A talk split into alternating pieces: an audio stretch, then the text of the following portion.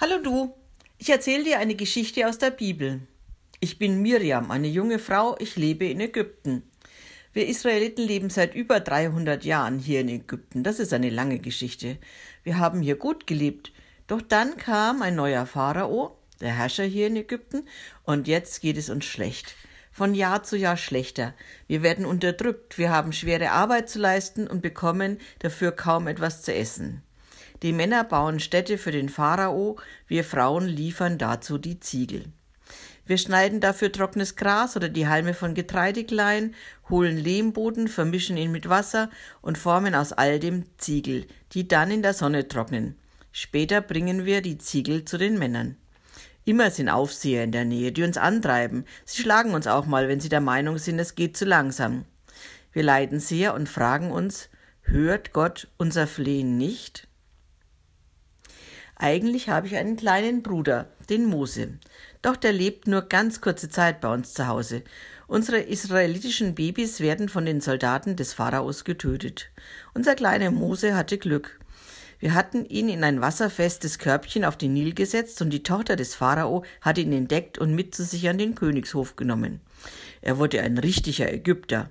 Doch eines Tages, so munkelt man, hat er, als er auf einer Baustelle war und gesehen hat, wie die Ägypter mit uns Israeliten umgehen, einen Aufseher erschlagen. Er soll wohl außer Landes geflüchtet sein. Wir haben seit Jahren nichts mehr von ihm gesehen und gehört. Und dann kam die Nachricht. Mose ist wieder da. Er ist mit einem Auftrag von Gott auf dem Weg zum Pharao. Ich konnte es gar nicht glauben. Wunderbar. Beides. Mein kleiner Bruder ist wieder da und Gott hat unser Flehen erhört.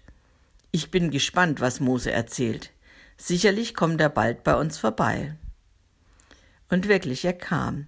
Es war eine sehr herzliche Begrüßung. Unsere Mutter hatte Freudentränen geweint. Und dann erzählte Mose von seiner Flucht, wie er in Midian ein neues Zuhause fand, bei Jethro und seiner Familie, wie er lernte, als Schafhirte umsichtig zu sein und seine, und seine Tiere gut zu pflegen. Auf einem seiner Wege bei der Suche nach gutem Weideland, es war am Berg Sinai, sah Mose einen Busch, der brannte und nicht verbrannte. Da ging er natürlich hin.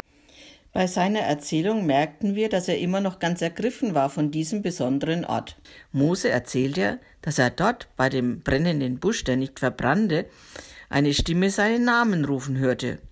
Und er antwortete darauf, und dann erhielt er den Auftrag, seine Schuhe auszuziehen, mit der Erklärung, der Ort, an dem er ist, ist ein heiliger Ort. Und dann gab sich die Stimme zu erkennen. Ich bin der Gott deiner Väter und Vorfahren. Ich habe die Not der Israeliten in Ägypten gesehen. Ich weiß, was sie erdulden müssen. Ich will sie aus der Gewalt der Ägypter befreien. Ich will mein Volk in ein Land führen, wo sie frei sein können, wo genug Essen für sie da ist. So, Mose, nun geh zurück nach Ägypten, du sollst mein Volk in die Freiheit führen. Ich habe Mose zugehört, ohne zu atmen. Kann das wahr sein? Gott redet mit meinem kleinen Bruder? Er hat einen großen Auftrag für ihn? Doch Mose ist noch nicht fertig mit seiner Erzählung. Er erzählt weiter. Ihr könnt euch nicht vorstellen, wie erschrocken ich war, als ich das hörte. Wer bin ich denn, dass ich nach Ägypten zurück gehe und euch erzähle, der Gott eurer Väter schickt mich. Das glaubt mir doch keiner. Und zum Pharao gehen kann ich schon gleich gar nicht. Doch Gott versprach mir, ich begleite dich, ich helfe dir. Doch ich blieb weiter voller Zweifel und fragte Gott, welchen Namen soll ich denn sagen, dass du bist? Da antwortete mir Gott, ich bin Jahwe, mein Name ist Ich bin da. Ich war schon immer da, von Anbeginn der Welt bis heute. Ich bin bei dir, Mose, und bei meinem Volk in Ägypten. Ich werde bei dir und meinem Volk bleiben. Ich habe lange mit Gott gerungen, so erzählt Mose.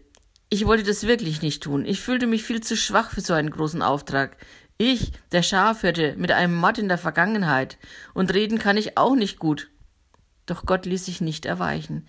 Er versprach mir, bei mir zu sein, mir die richtigen Worte zu geben und erinnerte mich daran, dass mein großer Bruder Aaron ja auch gut reden könnte. Wir könnten ja auch zu zweit zum Pharao gehen.